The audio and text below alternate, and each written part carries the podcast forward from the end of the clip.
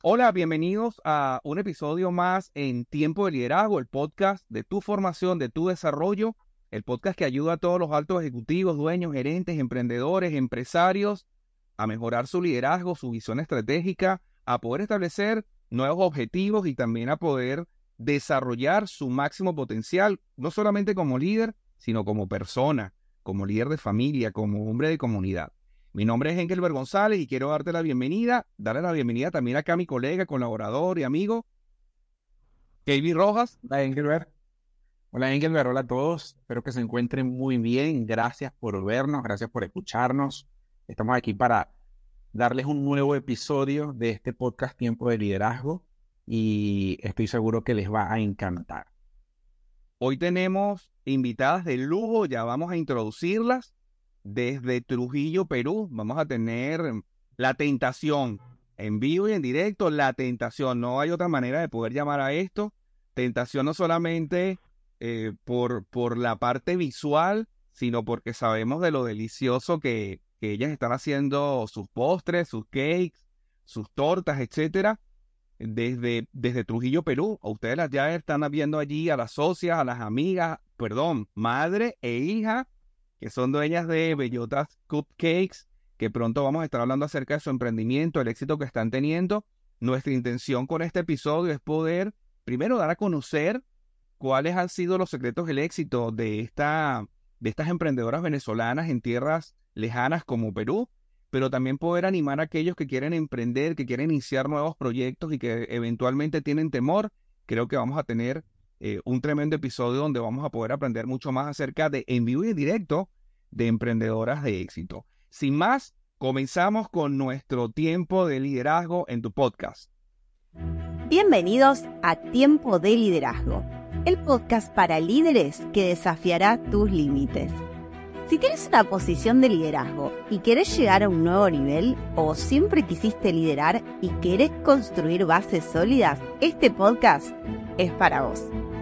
De la mano de Engelbert González, coach y mentor de líderes de excelencia con más de 30 años de experiencia en el mundo empresarial, vas a aprender cómo hacer de tu liderazgo una virtud, un estilo de vida episodio va a ser un granito de arena para tu formación y desarrollo. Así que bienvenidos a Tiempo de Liderazgo. Bueno, primero que todo, creo que están como nerviosas, ¿verdad? Yo, yo siento que hay como nervio en el, en el, acá en, en la entrevista.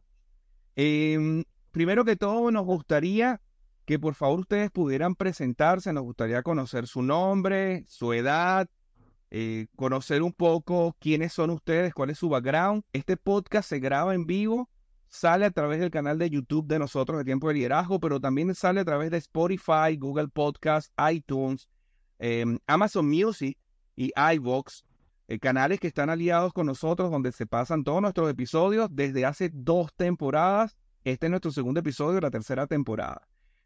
Micrófonos de ustedes, queremos conocerla. Hola, bueno, yo soy la mamá de Mar. Eh, yo tengo 49 años, mi nombre es Marlene Tarco y bueno, eh, soy parte de este gran proyecto que empezó hace mucho tiempo, donde Marlene solamente decía, bueno, ¿qué pasaría si solamente empezamos a vender algún postre? Y bueno, ya tenemos como casi, casi 10 años. Casi 10 años ya en Convertidos Casi. Así que bueno, paso a paso. Hola, yo soy Marlene, eh, tengo 29 años y junto a mi mamá hemos creado este emprendimiento familiar, que no es solamente de nosotras, sino también de toda la familia, que ya llevamos casi 10 años eh, en todo este proceso. De verdad, súper contenta con su invitación en este podcast y bueno, súper contenta. Buenísimo. Yo pero tengo una pregunta. ¿Tienen 10 años con este emprendimiento? ¿Ustedes ya tienen 10 años en Perú? No, el emprendimiento inicia en el 2013 en Venezuela, en y el Tigre. Y bueno, ya desde ahí todo el tiempo trabajando, tratando de hacer cosas nuevas, innovando. Y ya acá en Perú tenemos, yo tengo 5 años y ellas tienen 4 años, pero el negocio como tal funciona desde el 2020, acá en Trujillo. Y bueno, todo por redes sociales. Marlene, ¿y qué, qué fue lo que las inspiró a, a llevar a cabo un emprendimiento que tenga que ver con dulces, con repostería? Eh, ¿Qué fue lo que llevó a que ambas se pusieran en ese, en ese nicho de mercado, digamos? Bueno, eh, siempre desde pequeña, mi mamá toda la vida ha hecho postres, desde siempre, las tortas, con la abuela Eufemia, con todos allá en Venezuela, en Barquisimeto. Y yo desde pequeña, pues siempre veía, probaba, por aquí por allá. Cuando ya voy creciendo, eh, tenía que como 12, 13 años aproximadamente, ya yo estaba como que notando de que me gustaba el tema de hornear, de hacer nuevas, personalizadas, y empezamos a hornear brownies, que era lo que yo llevaba al colegio en en el bachillerato y los vendía a mis compañeros. Ya después vendíamos los ponquecitos en la urbanización, vendíamos tortas, cositas así, hasta que un día le dije a mi mamá, bueno, ¿qué tal si hacemos esto un poquito más formal y vamos a hacer ya productos personalizados, eran los cupcakes con las que allí en la ciudad del Tigre no se veía. Yo lo veía por internet en otros países, pero allí en el Tigre no se había visto. Por lo menos yo no lo conocía. Entonces iniciamos con eso y bueno, nos aventuramos y nos arriesgamos, pues. En, sí, en un 14 de febrero del 2014 empezamos por todo esto para San Valentín. El, Día del Amor y la Amistad, ¿no? 14 de febrero. Y en alto riesgo porque, sea, éramos nuevas como tal con los postres y Madre lo hizo público por, por el Facebook, más que todo porque no había tanto alcance con el Instagram y entonces eh, empezaron los clientes a llamarnos y a pedirnos para el día de San Valentín postres personalizados y sin previo pago. O sea, todo fue cuando yo vaya a retirar el producto, yo lo verano. Y bueno, tuvimos la intención de gastar, comprar mercancía y bueno, harina de y aquí estamos. Pues. Ya todo se va dando. buenísimo. ¿Sabes qué? Me, me queda, ustedes lo dicen muy fácil, quiero que lo sepan yo soy asesor de emprendedores y ustedes dicen muy fácil, bueno, tenemos 10 años, primero, la marca tiene 10 años, pero ustedes tienen solamente 4 años, 5 años en Perú. Y ahí, como acaba de decir Malene, o sea, ustedes comenzaron nuevamente, comenzar no de cero, yo creo que no cero, bien con un background, con una experiencia, pero, pero tuvieron que comenzar otra vez. Y la pregunta es, estos retos culturales, llegar a un nuevo país, llegar a una nueva ciudad, la forma de hacer negocio, probablemente ustedes vivían en un estado del interior de Venezuela y ahora están en un estado, una provincia del interior de Perú. La forma de hacer el negocio, la forma de contactar proveedores, porque no es solamente el Facebook, no es solamente el Instagram, sino dónde comprar la harina, dónde comprar el azúcar. ¿Cómo, cómo se adaptaron a todo este esquema de lo nuevo? en un nuevo país con todo lo que significa la mudanza desde Venezuela? Claro, bueno, en el tiempo que yo eh, llego a Perú, porque yo me vine antes con mi pareja, eh, me tocó trabajar en un lugar 12 horas, por lo tanto no tenía casi nada de tiempo libre, solamente mi día libre era el día domingo y bueno, era básicamente para lavar, ir a comprar comida y si podía dar el tiempo o el lujo, dormía un poquito más. Entonces, eh, con este trabajo yo pude pues aprender un poco de cómo era el negocio acá, cómo era manejar con los clientes, porque yo estaba en una tienda de celulares y yo pues atendía al público. Entonces ya por ahí me iba familiarizando. Ya después de un tiempo me di cuenta que ya yo quería salir como que de esa zona, ¿no? Entonces eh, quise pues hacer como que mis pruebas y empecé con esto de la repostería, pero no tenía a nadie que me como que me fuera guiando y me dijera, mira, prueba esto, no, era solamente yo sola intentando ver cómo iba captando estas recetas con estos nuevos ingredientes, nuevas marcas, eh, pues probando un horno nuevo, porque no era el mismo que tenía en casa y todo eso. Fueron muchas pruebas, muchos errores. Eh, yo lo tengo creo que documentado por ahí en nuestro Instagram, las primeras galletas que hicimos, los primeros brownies, con pareja. Y ya después de un tiempo que ya empiezo como que a ver que ya eh, voy mejorando, digo, bueno, ya mamá, creo que te puedes venir, y vamos a empezar a darle acá, que yo creo que sí podemos con todo. Y yo, gracias a Dios, inicio en una pastelería, gracias a Dios, y bueno, allí fue como que ellos me fueron guiando, ¿no? Con esto de las marcas, los proveedores. Allí estuve casi un año hasta que llegó la pandemia. Ya saben que aquí todo cambió para mucho. Ok, Qué bueno. Y también estaba viendo en su Instagram que tiene más de 20 mil seguidores y de hecho seguramente va a aparecer por acá en, en- en esta eh, entrevista su cuenta de Instagram para que quienes nos ven y nos siguen vayan también y vean todo lo que ustedes hacen. La cuenta es Bellotas Cupcakes, seguramente lo van a tener por allí. Eh, ¿esos seguidores los consiguieron, ya los traían de Venezuela o ha sido en, en- en- en- cuando llegaron a Perú que empezó a De crecer más? Sí, de parte en Eh. parte. porque en Venezuela teníamos como 10.000, 12.000 seguidores aproximadamente. Y ya después, yo igual, mientras trabajaba en esta tienda de teléfono, yo no dejaba de publicar y de subir como contenido. Entonces la cuenta iba creciendo poco a poco hasta ya lo que tenemos, que creo que 25.000 seguidores. Pero todo ha sido, bueno, desde el 2013, 2014 más o menos. Sí, y Yo- más que todo, sí, Sí, por favor, te escuchamos. cuando Marlene está acá en el Perú, yo sigo en Venezuela y yo no sigo todavía vendiendo el postre eh, virtual, porque ya las tiendas las habíamos cerrado, de las cuales tuvimos dos tienditas. Entonces, eh, ella se vino y yo al quedarme ahí, yo nada, pues bueno, voy a seguir con los postres porque me gusta, pues aparte de mi carrera como tal, profesora, y pues yo le dije, no, vamos a dar el apoyo y vamos a seguir con los postres y vamos a seguir creciendo. Y cuando nos tocó ya emigrar para acá, para Perú, eh, al estar aquí, ya le dije, más, tú puedes, vamos a lograrlo. Y nada, pues empezamos a, a trabajar pues, en lo que más quería. Yo, yo quiero rescatar algo que me parece sumamente interesante, Kavis, probablemente ya te diste cuenta. Nosotros que trabajamos a nivel de familia, consejería, etcétera. La relevancia que tiene el valor de la familia para el éxito en los negocios. Fíjate que eh, Marlene se fue primero, estuvo sola, exploró y ella dice, y cuando estaba, creo que estábamos listos, le dije, mamá, venite, ¿no? Venite que le vamos a dar. Qué interesante lo que es el valor de la familia. Yo la felicito. Me encanta, eh, además que las conozco, me encanta ese valor de la familia.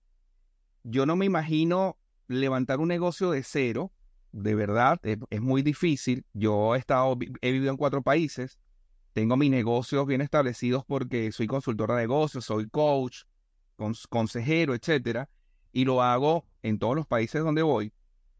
Pero esto, como ustedes lo dicen, insisto, fácil, lo lo ponen fácil. Nos montamos un avión, vinimos, exploramos y vente, mamá, que vamos a tener aquí como que éxito. ¿Realmente fue así? ¿Cuánto valor le dan ustedes a la familia para el éxito? Porque para mí ustedes son personas exitosas. ¿Cuánto valor le dan a la familia para el éxito que ustedes están teniendo actualmente? Bueno, yo creo que muchísimo porque principalmente sin ella que no me hubiese enseñado todo esto de la repostería, yo primero no me hubiese aventurado a venirme sola para acá y ver cómo iba a ser todo, ¿no? Y que principalmente yo no quería que ellos pasaran el trabajo que ya yo venía pasando, lo digo porque el tema del horario de trabajo, se trabaja de 10 a 12 horas. Y ya yo quería ser dueña de mi propio tiempo. Yo quería como que, bueno, ya quiero mi tiempo libre, quiero poder hacer mis productos personalizados y por eso le digo a ella, ya vénganse.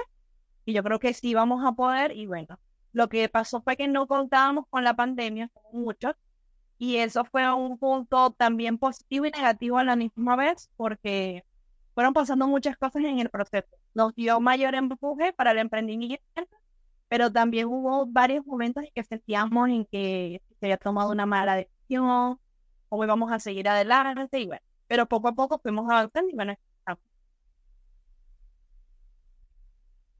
Qué bueno, qué bueno. También por ahí he visto que han sido invitadas a programas de televisión, a programas de radio. Eh, ¿cómo, cómo surgió esa oportunidad y cómo creen que eso ha contribuido a darle más visibilidad a su negocio? Sí, en Venezuela estuvimos en varios eh, programas, tanto de televisión como de radio, como en cuatro o cinco. Y acá en Perú hemos tenido nada más una sola vez, sí, una sola oportunidad en el canal Sol TV. Estuvimos ahí cuando estábamos aún en pandemia, ya estaba mejorando un poquito la situación. Ellos nos contactaron eh, teníamos que hacer una receta, fue también como, eh, o sea, como que teníamos que hacer algo muy rápido porque el tiempo era muy corto eh, en el tema de la televisión. Y bueno, nosotras fuimos, eh, lo que teníamos que decir, experimentamos eso, la pasamos súper bien y gracias a eso pudimos alcanzar más seguidores, captar nuevos clientes y bueno, seguir creciendo. Caramba, excelente, excelente. Yo, eh, las oportunidades, qué palabra tan clave. Cada mes inicio procesos de mentoring ejecutivo y coaching ejecutivo, pero también procesos empresariales en diferentes áreas como ventas, atención al cliente, formación de gerentes, formación de mandos medios, desarrollo de trabajo en equipo, desarrollo de trabajo colaborativo, establecimiento de metas, de visión estratégica y otros más.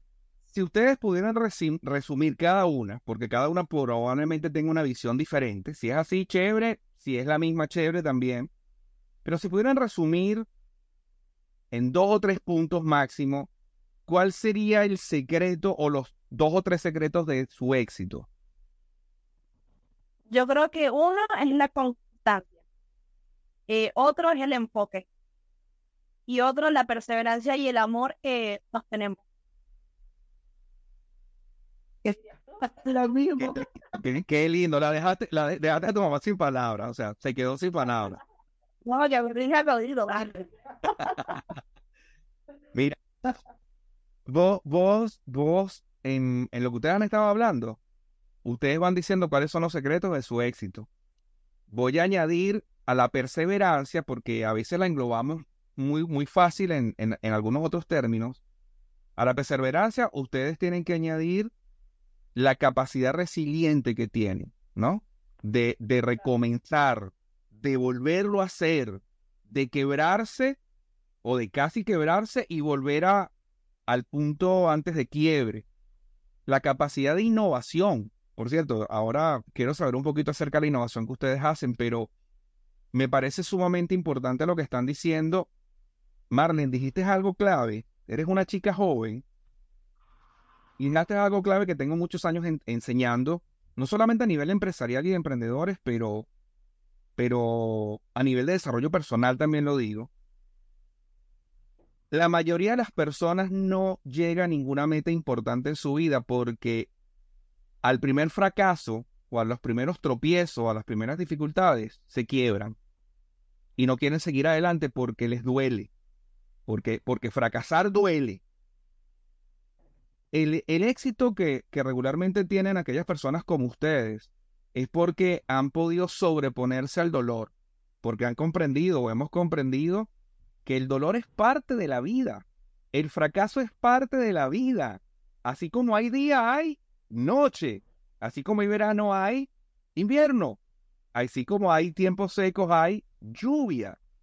Cuando nosotros comenzamos a comprender, Marlon decía que a veces tiene ganas de tirar la toalla, a veces tiene ganas de renunciar. Marlon, nosotros todos tenemos a veces ganas de tirar la toalla.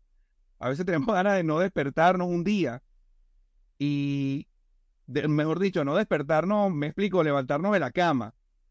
Pero cuando nos damos cuenta que es parte del proceso, seguimos avanzando y seguimos viendo que tiene sentido y significado. Y cerraste con un broche de oro. Lo están haciendo con amor. No hay nada más maravilloso que estar involucrados en procesos de amor. Kevin es, es eh, migrante también. Kevin vivió en, en Colombia, tuvo una pasadía por Jordania y ahora está en Alemania. Y yo estoy acá en Argentina. Y no hay nada más rico desde mi, perspectiva que se las puedo compartir a ustedes, a los que nos están viendo y escuchando, que despertarme en la mañana y darle un beso a mi esposa y darle un beso a mi hijo, abrazar a mi bebé. O sea, eso es espectacular. Y creo que ustedes, las estoy viendo acá en cámara y se les nota se les nota, no sé, KB, si, si como migrante también puedes tener la misma percepción que yo estoy teniendo. Por supuesto, por supuesto que sí. Y, yo lo llamo también, o me gusta llamarlo, capacidad de adaptabilidad. ¿Sabes? Em, realmente yo creo que todos tenemos la capacidad de adaptarnos a los entornos, a, las distintas situaciones que, eh, en las que nos pone la vida, digamos.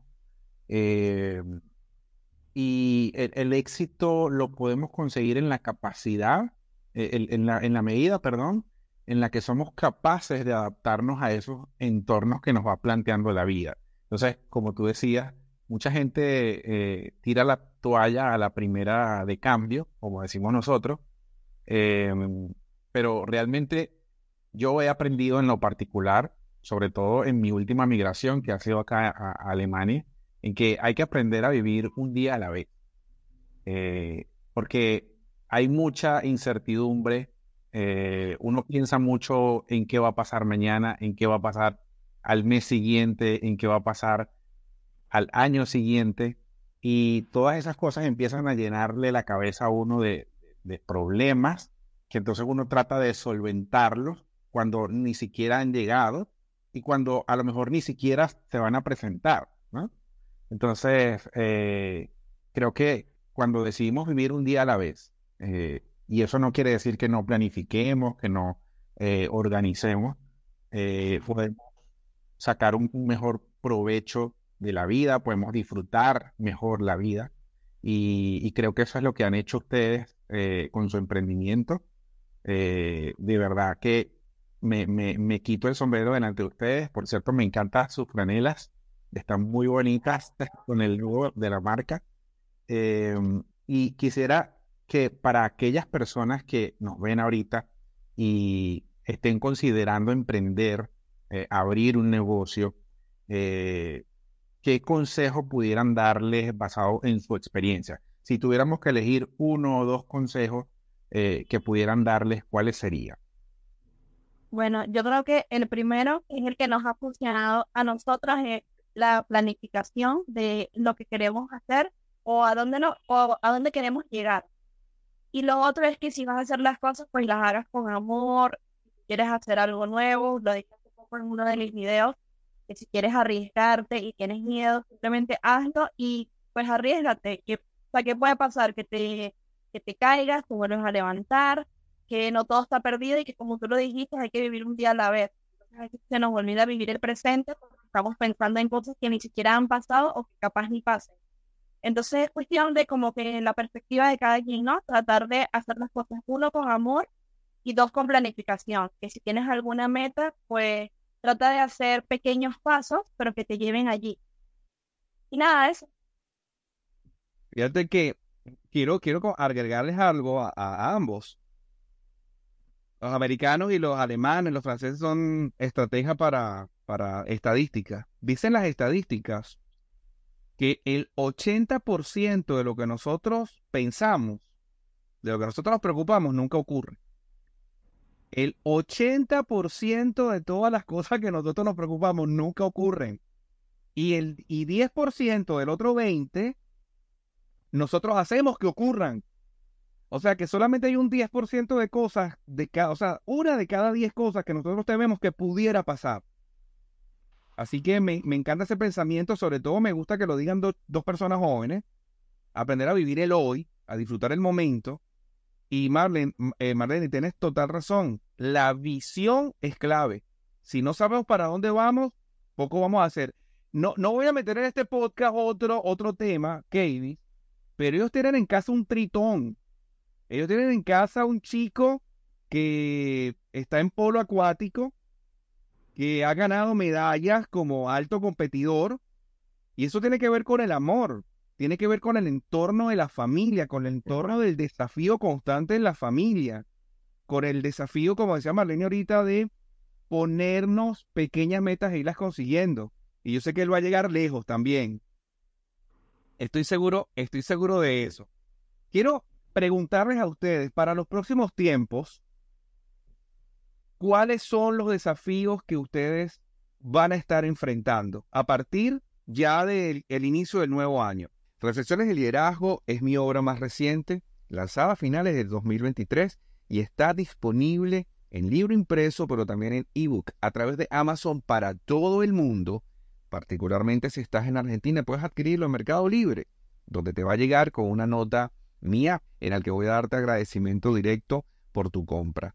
Reflexiones de Liderazgo nace en el corazón y en mi pensamiento para poder ayudar a aquellos líderes anónimos y aquellos líderes también que no son tan reconocidos, que quieren saber cómo y por qué seguir liderando y hacerlo con una manera excelente. Cuentas conmigo, Reflexiones de Liderazgo está disponible ya para vos. Cada mes yo inicio procesos de coaching y de mentoring ejecutivo, de liderazgo, coaching y mentoring para equipos de ventas, para equipos de atención al cliente, para tren ejecutivo, para trabajo en equipo. Lo hago en Buenos Aires en manera presencial, pero también para todo el mundo virtualmente. He contado con clientes en Asia, Oceanía, Europa, Norteamérica y por supuesto mi tierra, Suramérica, donde muchos clientes, más de una centena de clientes han podido recibir mis beneficios de consultoría, coaching, mentoring y acompañamiento para el desarrollo y el crecimiento empresarial. Contáctame a través de mi página web y de mi blog, que con gusto estaré para poderte servir. Algo que estábamos hablando acá en, en, en Cámara Oculta tiene que ver con el impacto social. Ese, eso que muchos emprendedores, muchos empresarios tal vez no ven, no lo tienen claro, la mayoría de la gente no lo tiene claro. La mayoría de la gente ve, oye, qué lindas esas remeras, qué lindo, que 20 mil seguidores, wow, ¿cuántos cupcakes estás vendiendo? Pero siempre hay un impacto social detrás y quisiera escucharlo de ustedes. ¿Cuál es el impacto social que han tenido en Venezuela y que están teniendo o que van a tener en Perú? Bueno, eh, más que todo, eh, cuando estábamos en Venezuela, que tuvimos una pequeña tienda, que esa nos llevó tres años impulsarnos y ir ofreciendo el producto para que las personas fueran conociéndolo, nos llevó a abrir una nueva tienda en un centro comercial más grande del estado donde nosotros estábamos. Y este, eso, a medida de que fue, que estuvimos ahí en esa tienda, tuvimos la otra tiendita ahí para que las dos estuvieran como que una se lavaba de la otra. Nos cerramos una y teníamos la otra, pero ya hubo un momento en que se tuvo que cerrar la más pequeña porque en la grande tuvimos, este, necesitábamos más personal. Y bueno, ya ahí este, no sé más le quiere que lo cueste yo. Eh, bueno, tuvimos la oportunidad de que, como se expandió el negocio, tuvimos que cerrar esta pequeña tienda en el Tigrito, que era esta, esta pequeña tienda que nos dio como el empuje para poder abrir la segunda. Y bueno, ya después fue tanto el impacto en el centro comercial en la ciudad del Tigre que tuvimos que eh, pues tener nuevos, eh, nuevo personal, ¿no? Tuvimos que abrirnos y bueno, darles la confianza a cuatro personas que se volvieron parte de nuestro equipo por aproximadamente tres, cuatro meses. Ahí al mismo tiempo yo estaba terminando mi carrera de ingeniería mecánica, entonces no podía estar al 100% allí porque yo sabía que me iba a venir para acá y yo quería venir, pero pues con mi título, graduada. Entonces, estas personas quedaron al mando, con mi mamá, mi familia, todos, eh, en el negocio, hasta cierto punto que, bueno, ya tuvimos que cerrar y ya después manejando a través de las redes sociales.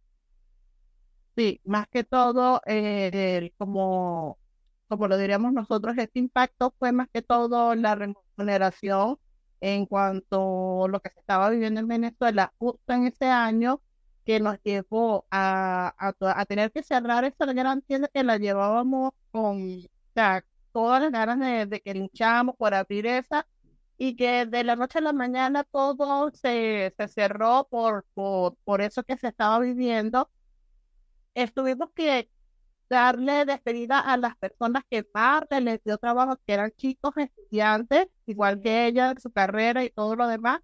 Y, nada, pues cuando ya se tuvo que cerrar, dejamos un tiempo así y bueno, pues tuvimos ya que tomar la decisión de vender todos nuestros equipos, nuestras cosas, más que todo de la, de la repostería como tal, y ya esperar que Marley ya nos llamara para poder ¿Cómo, ¿Cómo, fue ese momento en el que tuvieron que vender su, su, todo, su equipo? ¿Fue fácil desde el punto de vista emocional? O sea, ceder lo que con tanto esfuerzo en algún momento les costó, ¿cómo, cómo fue eso? Sí, por ejemplo, en el momento en que yo estaba acá, yo les dije, ok, si se van a venir, eh, hay que planificarlo porque hay que obtener el dinero, ¿no? Para poder viajar. No era solamente mi mamá, era mi papá, mi mamá y mi hermano. Entonces eran tres personas, pues había que costear pasajes, todo el tema del traslado, todo esto.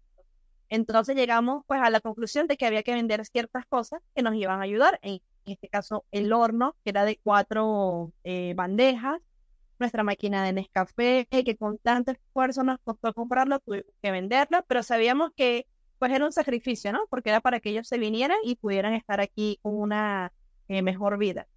Eh, también vendimos el congelador y después, bueno, todo lo que eran los artefactos y los, y los, y los utensilios de repostería. Un poquito triste, pero bueno, sabíamos que iba a ser para, para mejorar. Wow. Em, se dice a nivel de agricultura que para que un árbol dé fruto, la semilla tiene que caer a tierra y morir. Y eventualmente nosotros tenemos que matar algunos sueños para que sean transformados, ¿no? O sea, esa oruga tiene que entrar en un capullo para convertirse en una linda mariposa. Y eso probablemente es lo que ha estado pasando con ustedes. Yo quiero terminar haciendo una pregunta dual. ¿Cuáles son los desafíos que ustedes han tenido? Ya hemos hablado de migración, de venta, de apego, familia. ¿Cuáles han sido los desafíos que ustedes consideran tal vez que han sido los más fuertes? Y ¿cuáles creen que van a ser los desafíos más fuertes que van a tener a partir del año que viene?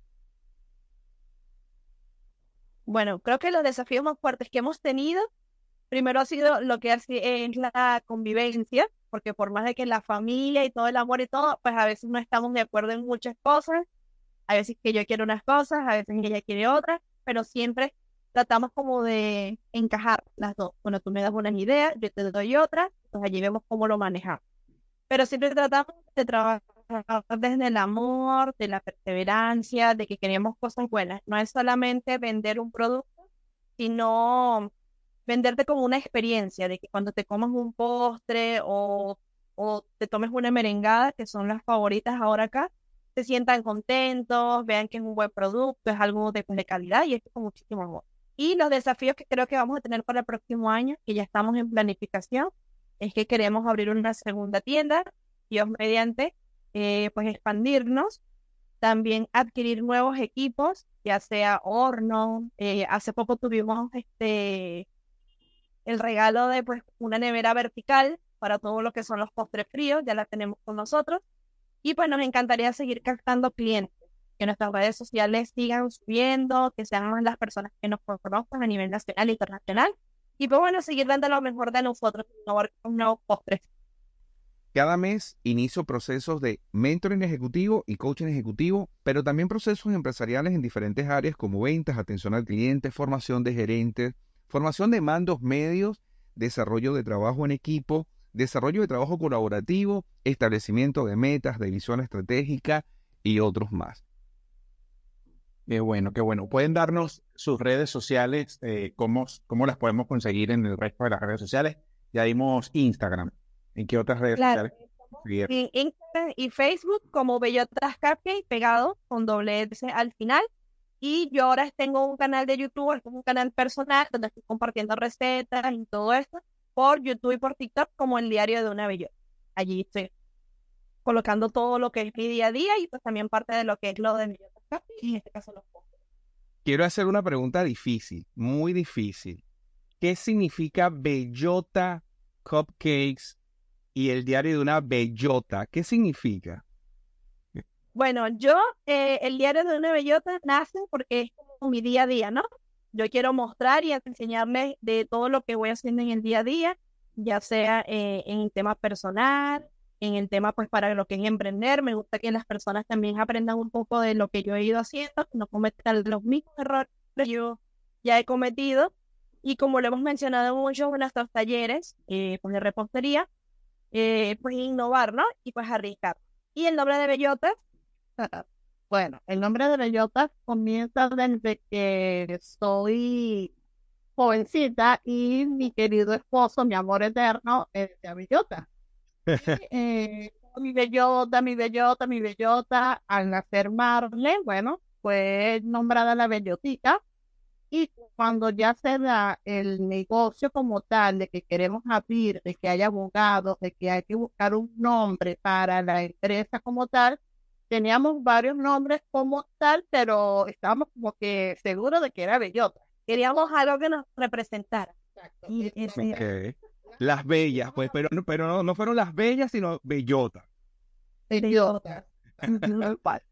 Y bueno, ese fue el nombre que quedó este, cuando la abogada nos llama, que dice, no, el nombre escogido para su empresa es Bellota Cate. Bueno, nosotros dimos un grito y nos alegramos, pues, porque ese era el nombre que queríamos para la empresa. Sí, Y bueno, ahí está el nombre. y quiero ha sido uno que pues ha tenido bastante auge, o sea, es, es, es como un nombre que se te queda pegado, entonces ya hay varias personas que nos conocen a como, ah, las bellotas, ah, la de los postres.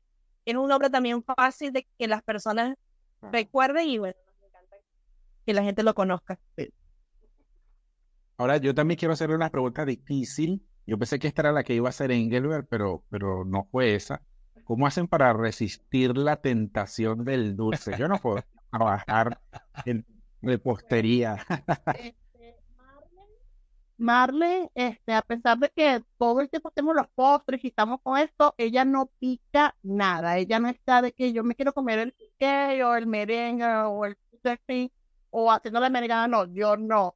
Yo estoy haciendo o estoy cortando o estoy metiendo, le estoy metiendo el dedo. Yo soy de ese que las galletas pasa Andrés y yo quiero y cuando se va al negocio mi esposo también quiere y el esposo de Marmen le provoca y a veces se controla para no comerlo pero es un poquito difícil Y que pero- también pasa que nosotros pues tenemos el negocio acá abajo del, del, del edificio y también tratamos de que en el apartamento siempre haya como algún postrecito como para picar, ya sea galletas o, o tortas o algo, pero en pocas cantidades.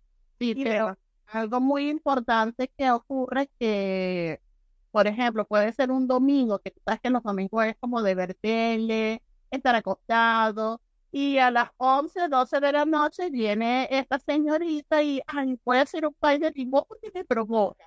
Y yo, a esta hora, y ella, sí, mamá. Y bueno, lo prepara entonces y espera un ratito y vamos a probarlo. O sea, imagínate la, la ganas, el amor que ella siente por hacer algo que le he enseñado pues a través del, del tiempo.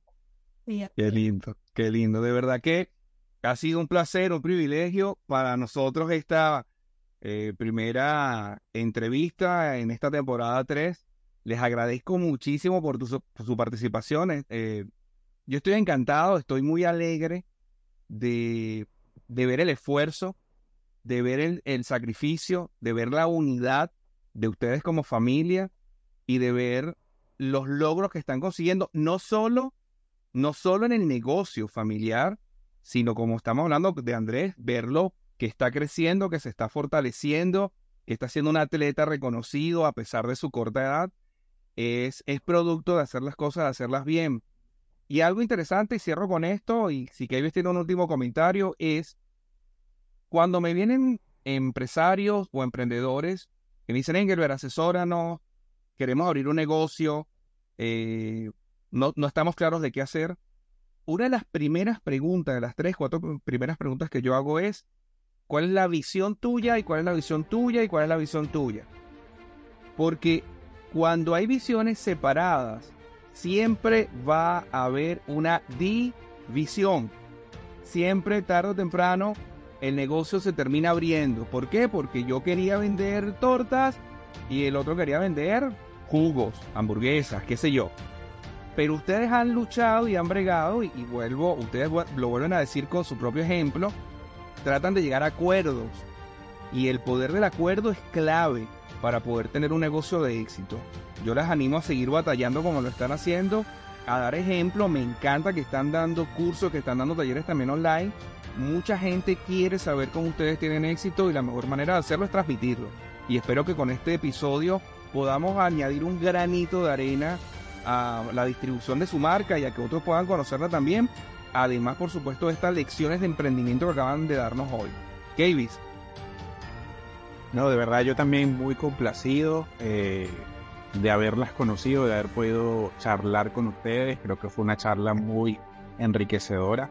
Eh, y les animo también a seguir adelante, a seguir dejando el nombre de Venezuela en alto, eh, sobre todo en estos momentos de tanta dificultad, digamos. Eh, de verdad que muchísimas gracias por compartir con nosotros de su experiencia, de todo lo que han aprendido y les deseo el mejor de los éxitos, que sigan creciendo mucho. Gracias, gracias por la invitación. Bueno, nos vamos entonces. Recuerden que esto es Tiempo de Liderazgo, tu podcast, el podcast de desarrollo de tu máximo potencial como líder, como emprendedor, como empresario. Nos vemos la semana que viene con un nuevo episodio. Chao, chao.